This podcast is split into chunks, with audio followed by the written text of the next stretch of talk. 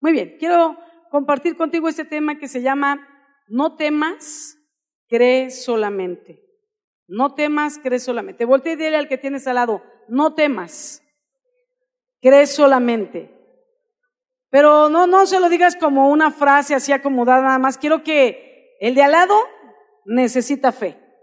Así que quiero que le mires a los ojos y con fe le digas así como yo miro al Carlos, que ya me lo agarré, siempre me agarro a los del lado izquierdo, y le digas, no temas, cree solamente. Con firmeza, que sepa que eres un mensajero de Dios para su vida. Amén. Ok. Muy bien, entonces vamos ahora a Lucas capítulo 8, del versículo 40 al versículo 42, y luego vamos a leer del 49 al 55 ahí mismo. Estamos ahí, Lucas 8, del 40 al 42, voy a empezar a leer, dice, cuando volvió Jesús, le recibió la multitud con gozo, porque todos lo esperaban. Entonces vino un varón llamado Jairo, que era principal de la sinagoga, y postrándose a los pies de Jesús le rogaba que entrase en su casa, porque tenía una hija única, como de 12 años, que se estaba muriendo. Y mientras iba, la multitud le oprimía. Y después vienen unos versículos donde de camino Jesús a la casa de Jairo se encuentra con una mujer de flujo de sangre a la cual también va a sanar. Pero por un momento vamos a brincar la historia de la mujer de flujo de sangre y vamos a continuar con esta historia. ¿Qué fue lo que pasó con la hija de Jairo? Dice que entonces estaba hablando aún Jesús con la mujer de flujo de sangre después de sanarla. Estaba hablando aún cuando vino uno de la casa del principal de la sinagoga, o sea, de la casa de Jairo, a decirle, tu hija ha muerto, no molestes más al maestro. Oyéndolo Jesús le respondió, no temas, cree solamente y serás salva. Entrando en la casa, no dejó entrar a nadie consigo.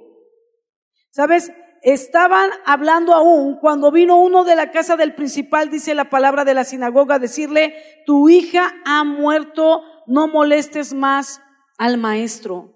Y hay ocasiones donde nos dan noticias tan devastadoras que te inunda el temor. Te inunda un temor y pierdes toda esperanza. Y en medio de ese temor y de esa angustia decides apartarte de la iglesia, decides apartarte aún muchas veces de Dios y dices, ya no voy a molestar más al maestro. Y te pones ahí nada más a esperar tu fin. A tratar de adivinar cuál será tu final sin esperanza, como si no tuvieras un Dios. Cuando oímos noticias tan devastadoras, ¿verdad? Sobre nuestra vida o la vida de algún ser querido, alguien que amamos en salud o en alguna otra circunstancia, viene sobre nuestras vidas un temor que te paraliza, que te deja como, digamos así, como un enfermo lo dejara en coma, no puede responder y no puede reaccionar, pareciera que está atado, las piernas no responden, los brazos no responden cuando alguien está en coma, ¿verdad? Así de esta manera, este tipo de noticias espiritualmente te paralizan, te dejan espiritualmente en coma y no puedes responder espiritualmente como la palabra de Dios te ha enseñado. Y esa fue una palabra devastadora para Jairo. Apenas iba de camino cuando le dicen, no molestes más al maestro, tu hija muerto. Pareciera que ya no otra salida, una vez muerta ella, ¿qué más podría hacer Jesús? Como para qué tendría que ir Jesús, ya no hay nada que hacer. Sin embargo, dice la escritura que oyéndolo Jesús le respondió en el versículo 50, le dijo, y, le dijo, no temas, cree solamente. Y ese es el mensaje que Dios quiere darte en esta noche. Cualquiera que sea la noticia que tú estés recibiendo, la circunstancia por la que estés pasando, la enfermedad que esté pasando por tu cuerpo en este tiempo, el Señor te dice, no temas, cree solamente, y termina el versículo diciendo, y será salva. Esa última frase para mí es solo consecuencia de hacer los dos puntos primeros. No temas, número uno, cree solamente es el número dos y en automático tendrás la respuesta. Será salva. Ahora, me gusta dividir esa última parte. No temas, crees solamente y será. Será hecho aquello que necesitas. Ahora fíjate qué intenso, porque no dice será sana. Voy a la segunda parte, no dice será sana. No dice y será sana, dice y será salva. Yo quiero hacer aquí un hincapié, porque siempre que Jesús hablaba a los enfermos, decías, cree, le pedían sanidad y él decía, cree y serás salvo. Entonces, bueno, Jesús no oíste. Su problema no es a dónde va a pasar el resto de su eternidad, sino enfermedad. Pero Isaías 53 dice que Cristo llevó en nuestras, en sus llagas, perdón, Él llevó nuestras enfermedades y dolencias, nuestros pecados e iniquidades. Dos cosas hay en las llagas de Jesús que Él está pagando por ti. Salvación para vida eterna, porque está pagando por tus pecados e iniquidades para darte salvación, pero también tus enfermedades y dolencias. Las dos cosas están en las llagas de Cristo que Él padeció en esa cruz. Las dos cosas tienen cumplimiento en tu vida por un solo acto de Jesús, sus llagas. Por sus llagas fuimos nosotros curados, dice la palabra, pero a través de esas llagas somos sanos. Entonces la palabra salvo o sano representan lo mismo. Ella está enferma y hay otras más citas donde dicen, cuando le piden sanidad, dice, cree y será salvo. Por la fe de ellos será salvo. Pero le llevaban un paralítico. ¿Será salvo? Es lo mismo que ser sano. Siempre les digo a las mujeres, ¿verdad? Es como la cajita feliz. Cuando tú pides la cajita feliz en McDonald's, ¿qué pides? ¿La hamburguesa? ¿El refresco? ¿Las papas? ¿O el juguete? Pues la cajita trae dentro todo el paquete completo. Digo, por eso cuando prediques de Cristo no les hables de papas y hamburguesas solamente, diles del juguete también, porque eso es la cajita feliz. Dios nos da nuestra caja feliz de eternidad. Te da salvación para vida eterna y sanidad. Cuando le predicas a alguien de salvación, de una vez incluye la sanidad. Ay, pero ¿y si no se sana? Ese no es tu problema. Tú, tú solo tienes que orar. Los milagros los hace Dios. Ese es problema de Dios. Su nombre está, ¿cómo se dice? Quiero decir, el nombre de Dios está como, como que es una palabra que va de por medio. ¿Me explicó? O sea, está puesto ahí. ¿Cuál? Está empeñada su palabra. Eso es lo que quería decir. Porque lo dejó hasta por escrito. Isaías 53. Pues tú lo dices y el asunto es de Dios. El problema es que cuando tú dudas si Dios puede o no sanarlo, tu falta de fe está estorbando tu, tu propia oración para que Dios cumpla el propósito completo, salvación y sanidad. Y entonces vuelvo al punto, dice que entonces no temas, es el punto número uno, crees solamente, punto número dos, y será hecho. ¿Qué? Que será salva. Salva es igual que sano.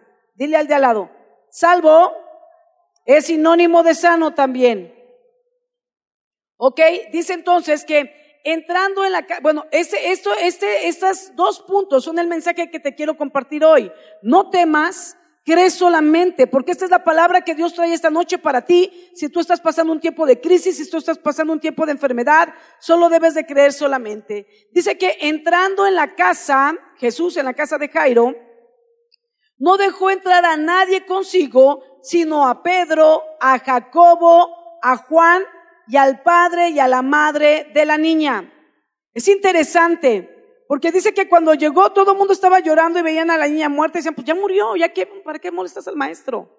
Así es que fíjate cómo él hace algo importante. Solo toma tres discípulos, al padre y a la madre. Los tres discípulos más allegados a Jesús. Escogió gente de fe para que lo acompañara en ese momento que iba a ser un milagro. Jesús necesita gente de fe que se deje usar para activar la fe de otros para que sucedan los milagros.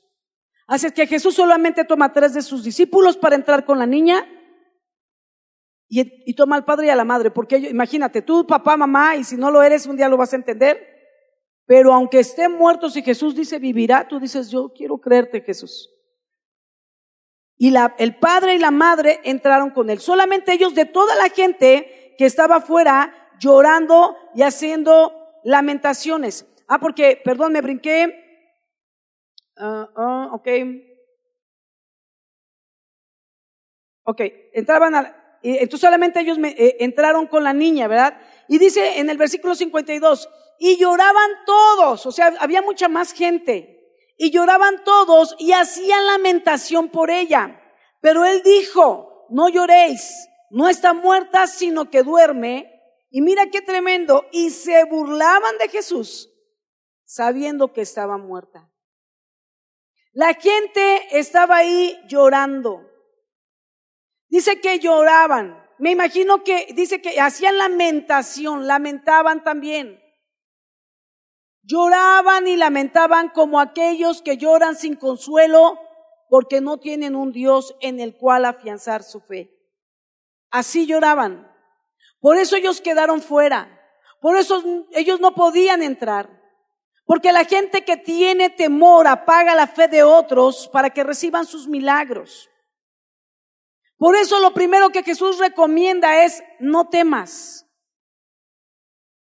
Él te pide no temas y además tiene que apartar de ti gente que tiene temor. Jesús tiene que apartar de la persona enferma a todos aquellos que tienen temor. Es por eso que lloran y lamentan, te decía, como los que no tienen consuelo. Así que vamos a analizar el paso número uno para poder ser sanos. Quizá alguien está enfermo en esta hora. Quizá no lo estés, pero yo espero que puedas guardar esta palabra en tu corazón de solo dos puntos. No temas y crees solamente. Para que cuando llegue el día de la prueba, si pasas por alguna enfermedad, puedas echar mano de estos dos puntos importantes que Dios demanda y puedas retomar tu sanidad total. Amén. Entonces vamos a analizar el primer punto. Dios está diciendo, no temas. ¿Sabes? Porque cuando hay temor en ti, el temor apaga la fe. Y la falta de fe impide que el milagro que Dios quiere hacer pueda fluir en ti. Así que no puede ser en desorden que primero tengas fe y luego resuelvas el temor, porque mientras no resuelvas el temor, el temor paraliza tu fe. ¿Sabes? El temor te causa tal daño cuando te avisan que tienes tal enfermedad, una circunstancia difícil. El temor es tan grande que muchas veces el temor de la enfermedad que te están anunciando, el temor te provoca mayor enfermedad que la misma enfermedad. O sea, genera en ti un mayor daño que la misma enfermedad. ¿Has escuchado a veces ese tipo de situaciones donde a alguien le dicen, eh, usted está desahuciada, tiene una enfermedad terminal, y cuando va por sus resultados de análisis le dicen, y le quedan seis meses de vida?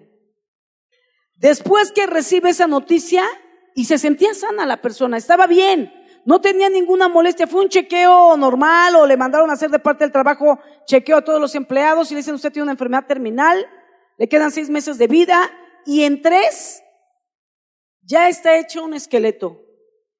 Se está despidiendo de todos sus familiares.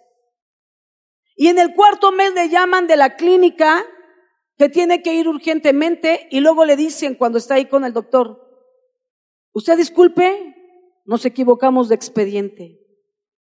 ¿Entiendes lo que estoy diciendo? Si has, has escuchado ese tipo de casos, solo el temor de saber que tenía una enfermedad que en realidad no tenía, le consumió más que la enfermedad porque la enfermedad ni estaba en su cuerpo. Ese es el poder del temor. Ese es el trabajo de Satanás. Inyectar temor. Él es el padre de mentira. E inyecta temores en ti y sabe que a través del temor te puede acabar más que cualquier enfermedad. Te consumes más rápido. Así es que tienes que vencer el temor. Dice Jesús, número uno, no temas.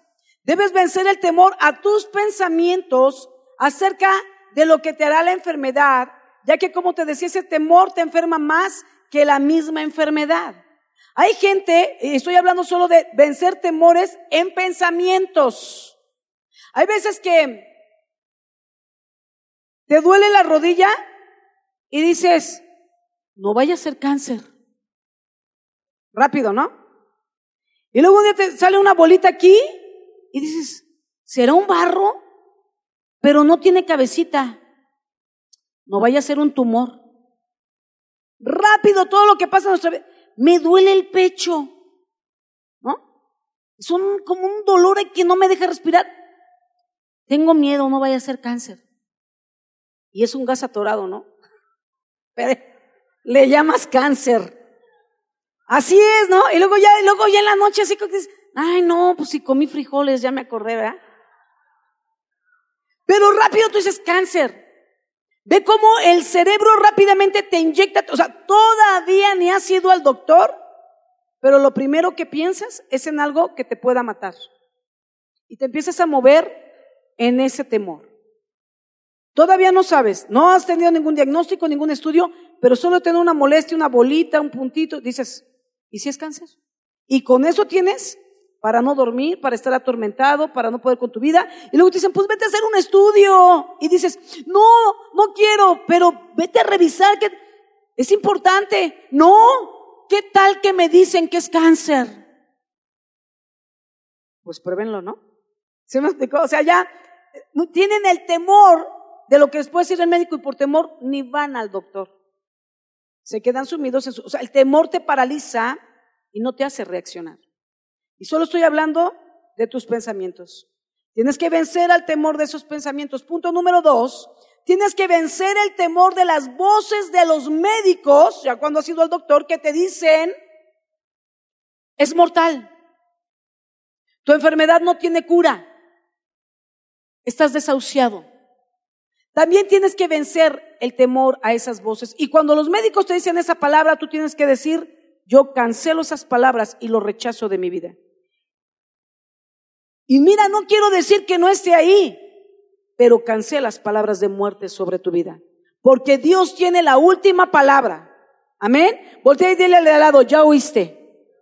Dios tiene la última palabra. Punto número tres, tienes que vencer el temor de las voces de la familia y de los amigos. Una vez que ya el doctor te diagnostica, ¿verdad? Ya saliste del pensamiento, ahora fuiste con el doctor y te diagnostica y te dice tienes cáncer o tienes sida o tienes lo que sea. Ahora tienes que vencer las el temor a las voces de la familia y los amigos que te empiezan a decir, ¿verdad? Mira, tienes que radiarte porque si no te radias te vas a morir. Y luego viene la otra familia y te dice, no te radies porque también de eso te vas a morir. Y entonces, bueno, por donde le busques, todo mundo te está matando. y luego llegan los amigos. Yo tenía una tía, igual le dolía como a ti, igual lo mismo que, y sí se murió. O sea, no te dan esperanza, pero ve qué hace Jesús. Jesús aparta a la gente que no tiene fe, aparta a la gente llena de temor de la vida de esta jovencita de 12 años que había muerto y de la vida de sus padres para poder vivificar, vivificar su fe y que Jesús pudiera obrar el milagro. Porque mucha gente no recibió milagros por falta de fe. Así es que lo primero que hace es quitar a la gente que tiene falta de fe, a los que lloraban y lamentaban. Y vienen los amigos a decirte, ay amiga, pobrecita, cuánto lo siento, cómo estás sufriendo. Y quisiera entender, te podría decir que entiendo tu dolor, pero no, yo nunca he vivido así. Pero tengo un primo que sí se murió de eso. Y por menos dolor que eso. ¿Cuánto te dieron seis meses? No, mi primo en un mes se acabó, ¿eh? Eso que no manches, ¿verdad? No manches tu vida. Y entonces tienes que vencer el temor de esas palabras y además apartarte de la gente que habla así. Y vienen los vecinos, ¿verdad? Yo no, nunca he tenido un familiar así, tú dices, ay, me da una palabra de consejo. Pero mi perro sí también murió de cáncer y te apagan la fe. Y tienes que vencer, te decía, el temor de esas voces. Y luego punto eh, número cuatro, tienes que vencer el temor de tu propia voz, pero tu voz de viva voz, declarando todo se acabó, no tengo esperanza, cada vez me siento peor, oro y no veo la respuesta. Tienes que vencer el temor de tu propia voz, diciéndote que todo está perdido. De tu propia voz aceptando, no es que el médico me dijo que no. ¿Por qué no vas aquí? Mira, no es que el médico ya me dijo que no, no, no, no hay cura. Tu propia voz declarando muerte sobre tu vida. Tienes que vencer todos estos temores. Y tienes que vencer el temor de pensar que Dios no te podrá sanar. Ese es, ese es el peor, el más ofensivo para Dios. Porque tú dices, y otros te dicen, no, mira, yo tengo una prima que sanó, o tú sabes que sanó otros, pues sí, pero es que lo mío es terminal. Ahí sí ya Dios no puede. En tu mente no puede. Porque Él todo lo puede. Amén. Él todo lo puede. Entonces tienes que vencer ese temor de creer que Dios no puede hacerlo. Tienes que vencer el temor de esas voces y venir a los pies de Jesús para escuchar su voz y saber exactamente qué es lo que Dios dice de ti al respecto, porque esa es tu única verdad. No lo que dice el médico, no la familia, no los amigos, no tus pensamientos, no el diablo, no tu voz. Pero lo que Dios dice de ti al respecto, esa es tu realidad. Amén. Esa es tu única verdad absoluta. Eso es lo que tienes que creer pero tienes que venir a Él, tienes que venir al Señor y saber exactamente qué es lo que Dios dice de ti.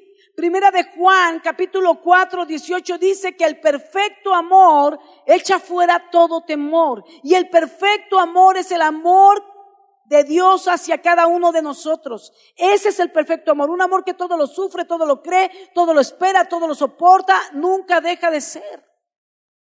Ese es el perfecto amor, el amor que Dios tiene por nosotros, que se entregó a sí mismo y murió en una cruz por amor a ti. Ese es el perfecto amor. Y el perfecto amor, el de Cristo, echa fuera todo temor en tu vida. Amén. Entonces esto nos lleva al paso número dos de lo que Jesús pide. No temas es el número uno y ¿cuál es el dos? Cree solamente. Cree solamente. Necesitas una palabra, necesitas una promesa de parte de Dios para pararte firme en ella por fe. Cuando recibes una palabra de Dios, déjame decirte esto y pon atención en esto, porque además esto se aplica para todas las veces que vienes a un servicio, miércoles, domingo, entre semana, congresos. Cuando recibes una palabra de Dios, lo único que recibes es enseñanza. Pero cuando desatas el poder que hay en la palabra de Dios, entonces recibes tu milagro. ¿Entiendes? No es lo mismo solo recibir la palabra y en ti que entre enseñar, ay, aprendí esto, como el pastor dijo. Pero está el que no solo recibe la palabra, sino que desata el poder que estaba en esa palabra y recibe un milagro, una transformación de vida, un impacto en su vida, algo que lo hace ser radical y su vida no vuelve a ser la misma porque la palabra se hizo rema en la persona, cobró vida. ¿Sí me estás entendiendo? Es como si te damos todos acá, todos al entrar les damos un plátano. Todos recibieron un plátano, pero solo los que pelan el plátano se van a comer la fruta. Eso es cuando tú solo te sientas y escuchas la palabra y se la platicas a medio mundo, se la acomodas a todo mundo, llegas con tu marido y le dices, tenta comprar el CD a ver si así cambias. ¿Verdad? O sea, de entrada a ti no te pegó la palabra porque estás agrediendo a tu marido con la palabra. O sea, tú esperas que la palabra penetre en otros como pelar el trigo, ¿verdad? Y que esté de fruto. Pero en ti nada más se quedó en semilla. Cada vez que venimos a la iglesia debemos dejar que la palabra penetre, pelarnos a nosotros mismos la palabra, quitarle la cascarilla para que el grano se abra y dé fruto en nuestras vidas.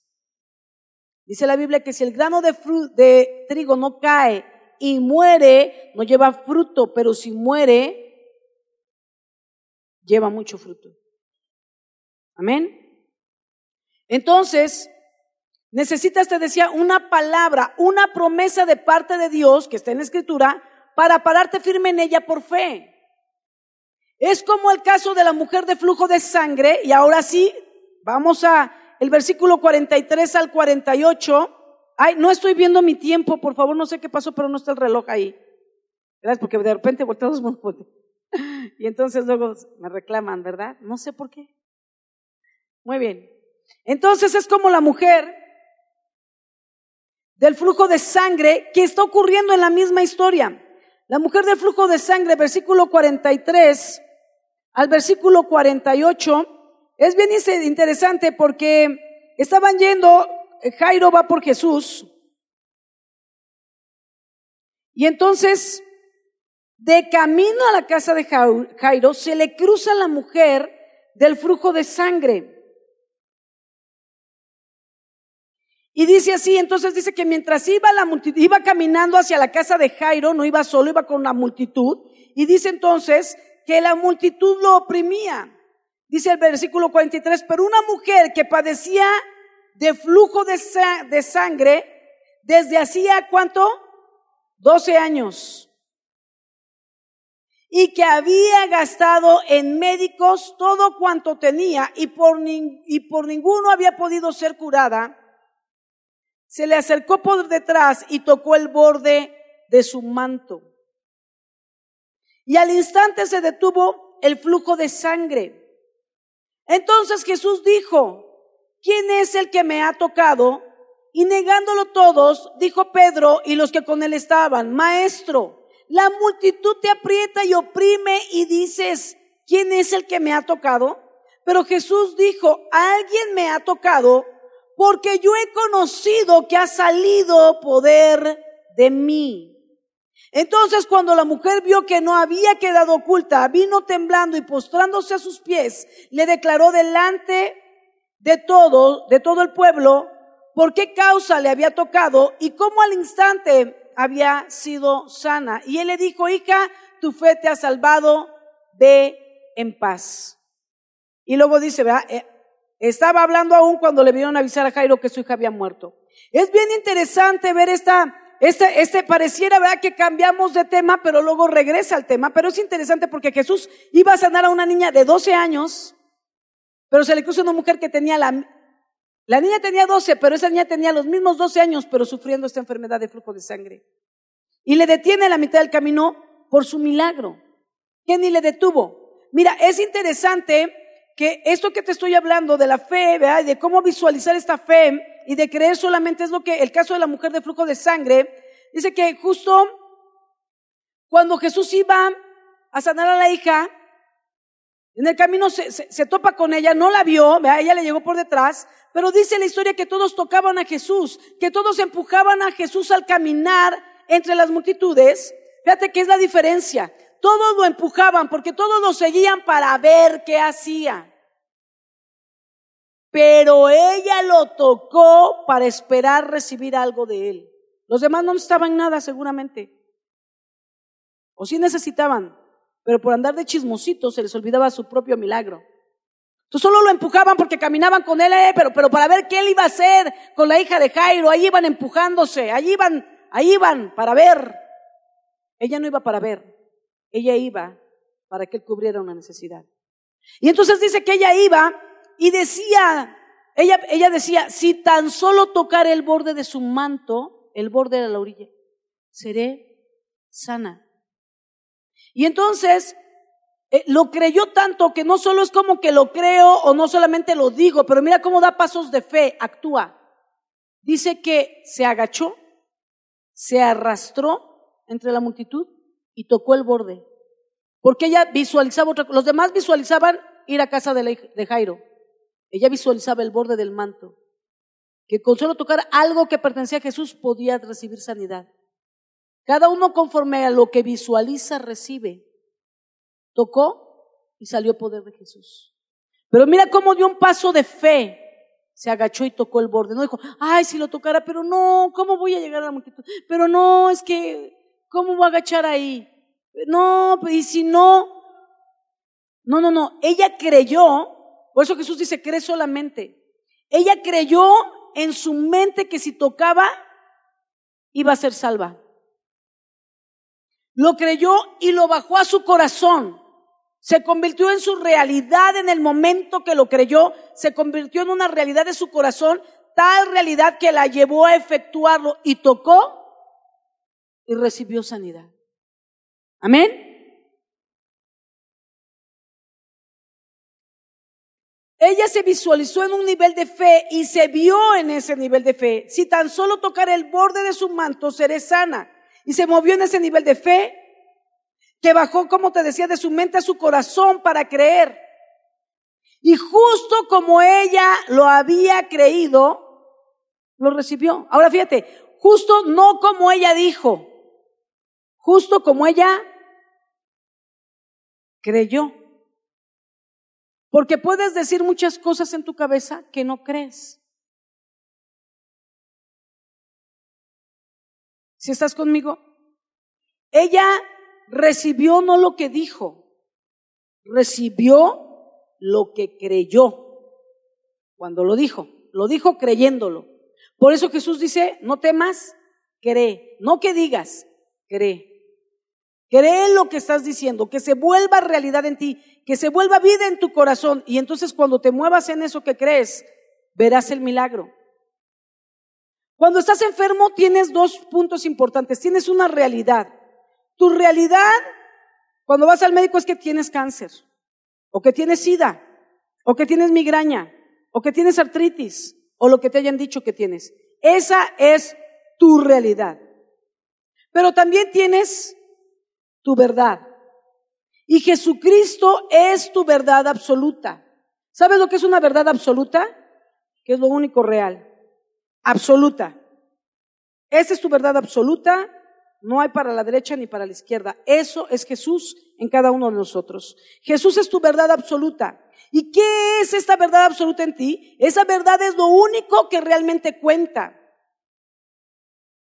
¿Sí? Y esa verdad absoluta dice que Cristo ya pagó por ti hace dos mil años para que tú no pases por esa enfermedad. Esa es tu verdad absoluta. Tu verdad absoluta es que Cristo es tu sanador. Tu verdad absoluta es que Jesús ya pagó por ti. Tu verdad absoluta en Isaías 53 dice que por sus llagas has sido sanado, has sido salvado para vida eterna.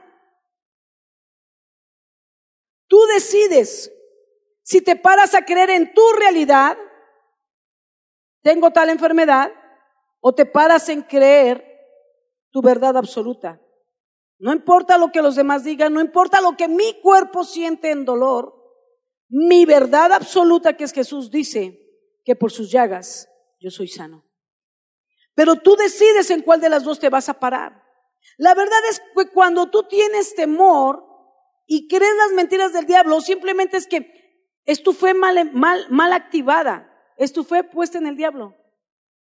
O le crees a Dios, que Él te sana, o le crees al diablo, que te vas a morir. Pero el temor es fe en el diablo. Porque el temor Él te lo implanta. Y tú le crees al diablo. ¿Ves? Tienes fe, le crees. Solo tienes que invertir esa fe y ubicarla en el lugar correcto, en tu verdad absoluta. Y esa verdad absoluta es Jesucristo. Amén.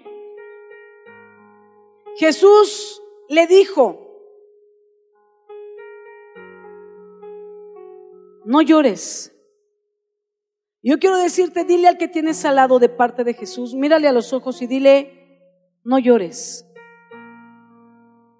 Tu hija no está muerta. Dile, no llores. Lo que sea que estás pasando, no es tu verdad absoluta. Jesús es tu verdad absoluta. Amén. Quizá tu médico, tu familia, tus amigos se burlen de ti. Dice aquí que cuando Jesús le dijo a él, no llores, tu hija no está muerta. La gente que estaba llorando a la hija se burlaba de Jesús. Y quizá así te pasa a ti. Cuando el médico te da un diagnóstico temeroso y tú le dices, cancelo esas palabras, yo soy cristiana, y tu médico se burla de ti. Y se burla de tu Dios. Tu familia y tus amigos se burlan de ti. También de Jesús se burlaron. Pero Él se paró en quien Él era, el Hijo de Dios. Y tú tienes que pararte en quien tú eres, la hija de Dios. Él es tu verdad absoluta y Él va a responder por ti. Amén. Y dice, mas él tomándola de la mano, clamó diciendo, muchacha, levántate. Y mira qué intenso, Jesús le habla a la muerta. Jesús le está dando en ese momento una palabra. Yo te decía, ¿verdad? Número uno, no temas. Número dos, crees solamente. Pero ¿qué debes de creer? Debes de pararte en una palabra de Dios, en una promesa de Dios. Y esta es la palabra que Jesús le está dando a esa niña muerta. Y le dice, muchacha, levántate. Esa fue su palabra de parte de Jesús. Esa fue su verdad absoluta. Entonces dice la palabra que su espíritu volvió porque estaba muerta. Su espíritu volvió e inmediatamente se levantó. Lo que necesitamos es una palabra de parte de Dios para volver en sí de nuestra situación y entonces dice que Jesús le mandó que se levantase y que le diesen de comer.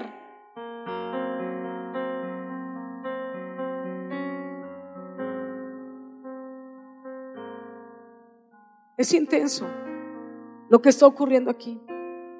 Jesús le da una palabra, una verdad absoluta al padre y a la madre para que se levanten en ella y le dice, la palabra para ellos es, no llores, tu hija no está muerta aunque la veía muerta. Pero Dios le dio una palabra y ellos se pararon en su verdad absoluta. Y Jesús tiene una palabra para la afectada en salud, que había muerto. Muchacha, levántate. Y en esa palabra, porque cuando Dios suelta una palabra en ella hay poder y vida, ella se levantó. Y luego dice que Jesús mandó que le diesen de comer. Inmediatamente, ¿sabes qué es esto? Volvió a su vida normal. No sé cuál es la enfermedad por la que estés pasando, pero te digo, Jesús quiere ofrecerte de vuelta tu sanidad, tu vida normal, para que la vivas, para honrarlo y para glorificarlo a Él, para servirle. Así es que quiero en esta hora pedir a las sedecanes que están aquí, ellas tienen ahora unas promesas, quiero pedir que pasen al frente, porque sabes, no es lo que yo te comparta, pero la palabra de Dios es lo que tú necesitas para pararte en fe. Una palabra que sea tu verdad absoluta. Y solo la palabra de Dios es nuestra verdad absoluta. Así es que si tú estás pasando por una enfermedad, quiero que seas el primero o la primera que pueda venir al frente y tomar una cita bíblica. Mientras eso sucede, quiero pedir si me pueden poner una alabanza que tenemos preparada, por favor, y que puedas estarla escuchando y dejes que esta alabanza ministre tu vida. Pero si tú necesitas una sanidad en tu vida, yo te digo, de parte de Dios, no temas, crees solamente.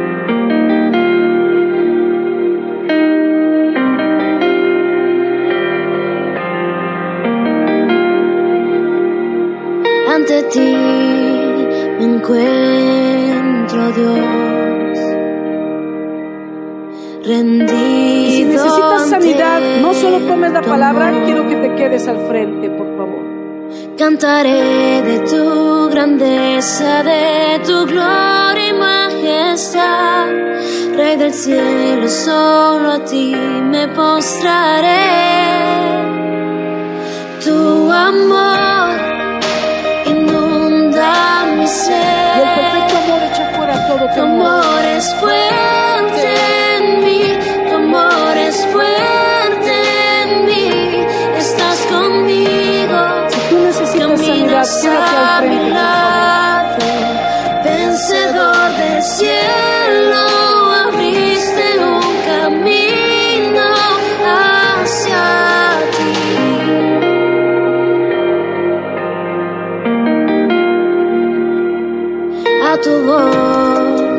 voz responderé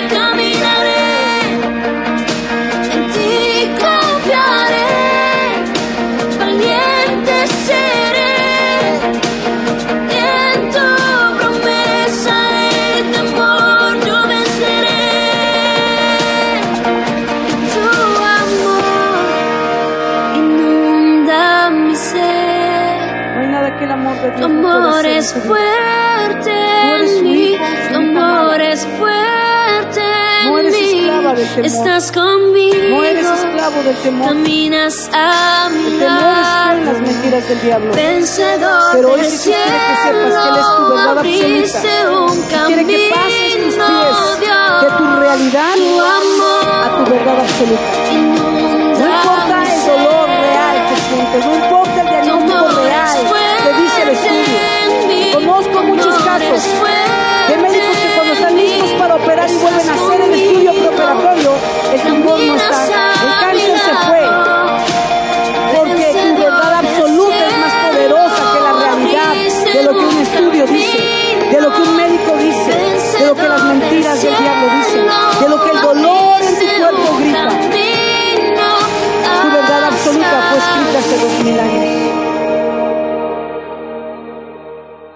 Él solo te pide no temas, no temas, crees solamente y serás sana, y serás sano. Ahora tienes una promesa en tus manos. Quizás esa es la promesa en la que tú necesitas pararte, pero si esa no fuere, hay más de tres mil promesas en la Biblia que Dios te da para que te levantes en ellas. Pero sobre todo que tú puedas hoy decir, Señor, yo me paro en mi verdad absoluta. Tú. Tú eres mi verdad absoluta. ¿Sabes?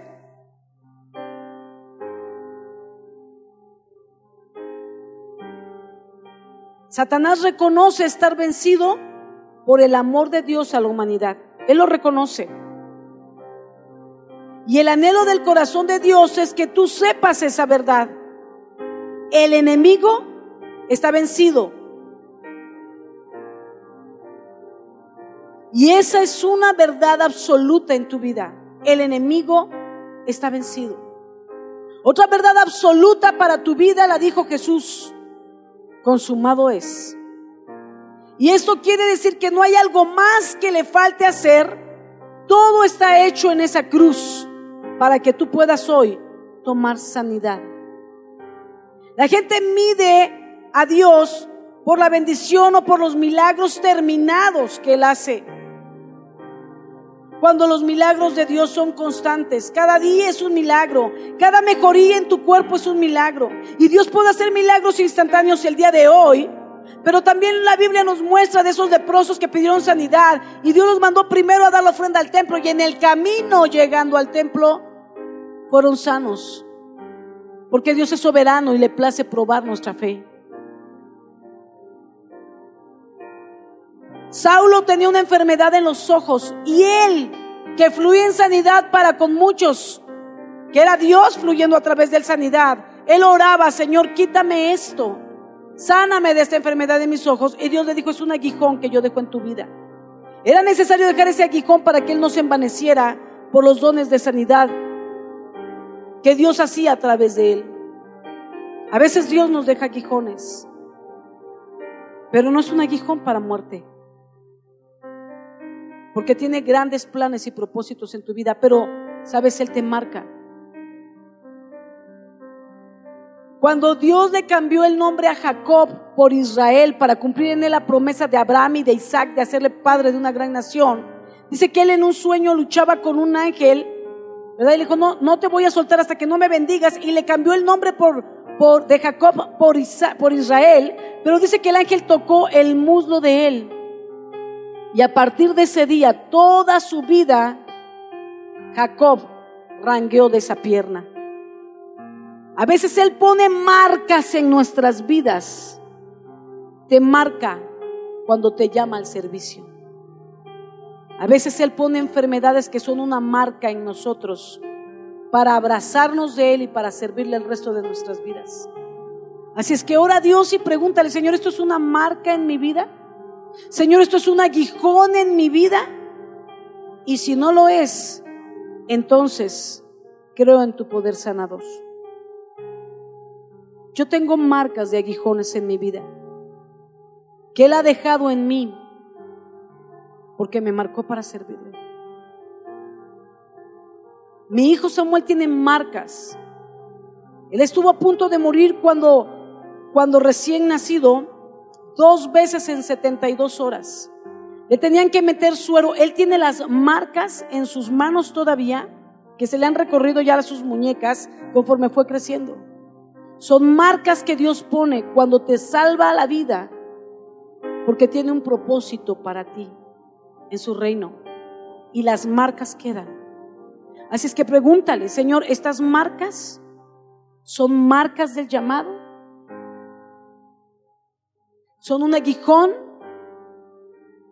Pero si no, hoy decido no temer, levantarme y ser valiente y creerte a ti. Tú eres mi verdad absoluta y yo tomo hoy mi sanidad. El dolor en mi pierna, el dolor en mi cabeza, el dolor en mi cuerpo es mi realidad. Pero tú eres mi verdad. Cierra tus ojos y levanta tus manos y vamos a orar y vamos a adorar ahí.